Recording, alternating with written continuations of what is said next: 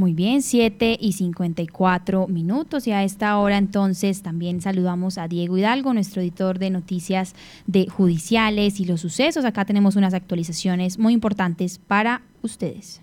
Sofía, muy buenos días para usted, para todos los oyentes de la Patria Radio que hasta ahora se conectan en este cierre de la semana. Nuevamente hoy, como, como todos los días de este año, hemos tenido jornadas muy noticiosas. Hoy no es la excepción y, la, y el luto para hoy corre por cuenta de la Policía Metropolitana de Manizales, donde laboraba específicamente en el CAI de el barrio de un oficial que estaba de vacaciones. Desde el primer de, primero de febrero se fue a pasear con rumbo a Perú por tierra y lastimosamente cuando viajaba de Ecuador a Perú en tierras ecuatorianas fueron eh, abordados por asaltantes, él y su hermano.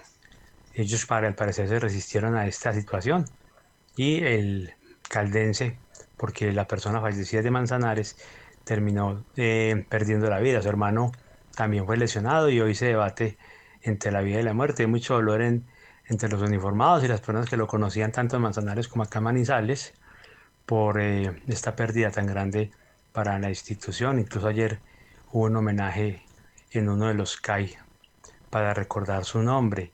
Además, lastimosamente, él tenía ya pendiente volver de vacaciones y recibir una condecoración por su actividad como uniformado y como hombre de la patria. Lamentamos la situación, un saludo desde acá de condolencia a la familia y a la institución policial.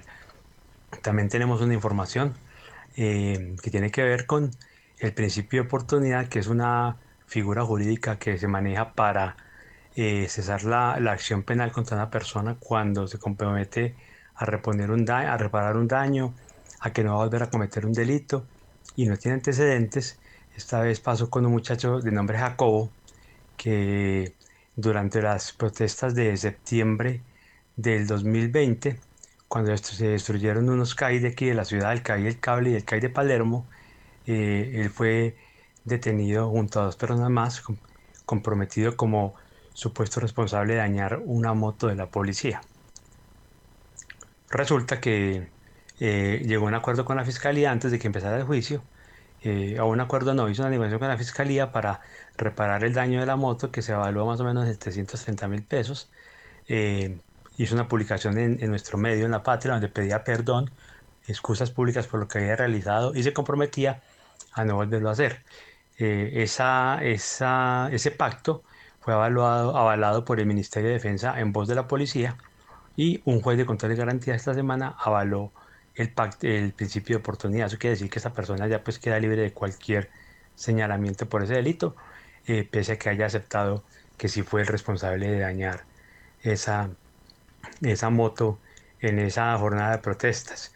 También tenemos algunas recuperaciones que hizo Corpo Caldas en, en Norcasia de unos animales que estaban lesionados, unas serpientes, un armadillo, y nos muestran pues cómo cómo los devuelven a sus, a sus hogares a través del centro de rehabilitación que tienen en el oriente de Caldas. Y por último tenemos una información de una historia del 2019 cuando un grupo de hombres, entre ellos un hombre de la Sijín, eh, abordaron o se metieron a la casa de unos adultos mayores en el barrio de Argentina, muy cerca acá a la patria.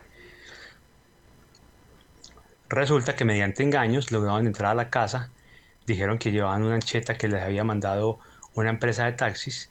De esa manera lograron que les abrieran la puerta, amenazaron a, los ocupantes de la vivienda con una pistola de plástico, pues las víctimas no tenían por qué saber si eran reales o no, y se llevaron eh, elementos avaluados en 15 millones de pesos.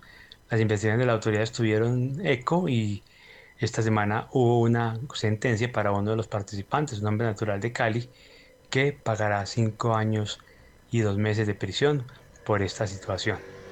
Eso es todo por hoy, Sofía. Eh, nuevamente mañana, eh, perdón, ya el lunes, hablamos nuevamente con más información y esperemos que sea un fin de semana muy calmado. Esperemos que sea un fin de semana muy calmado, así es, Diego.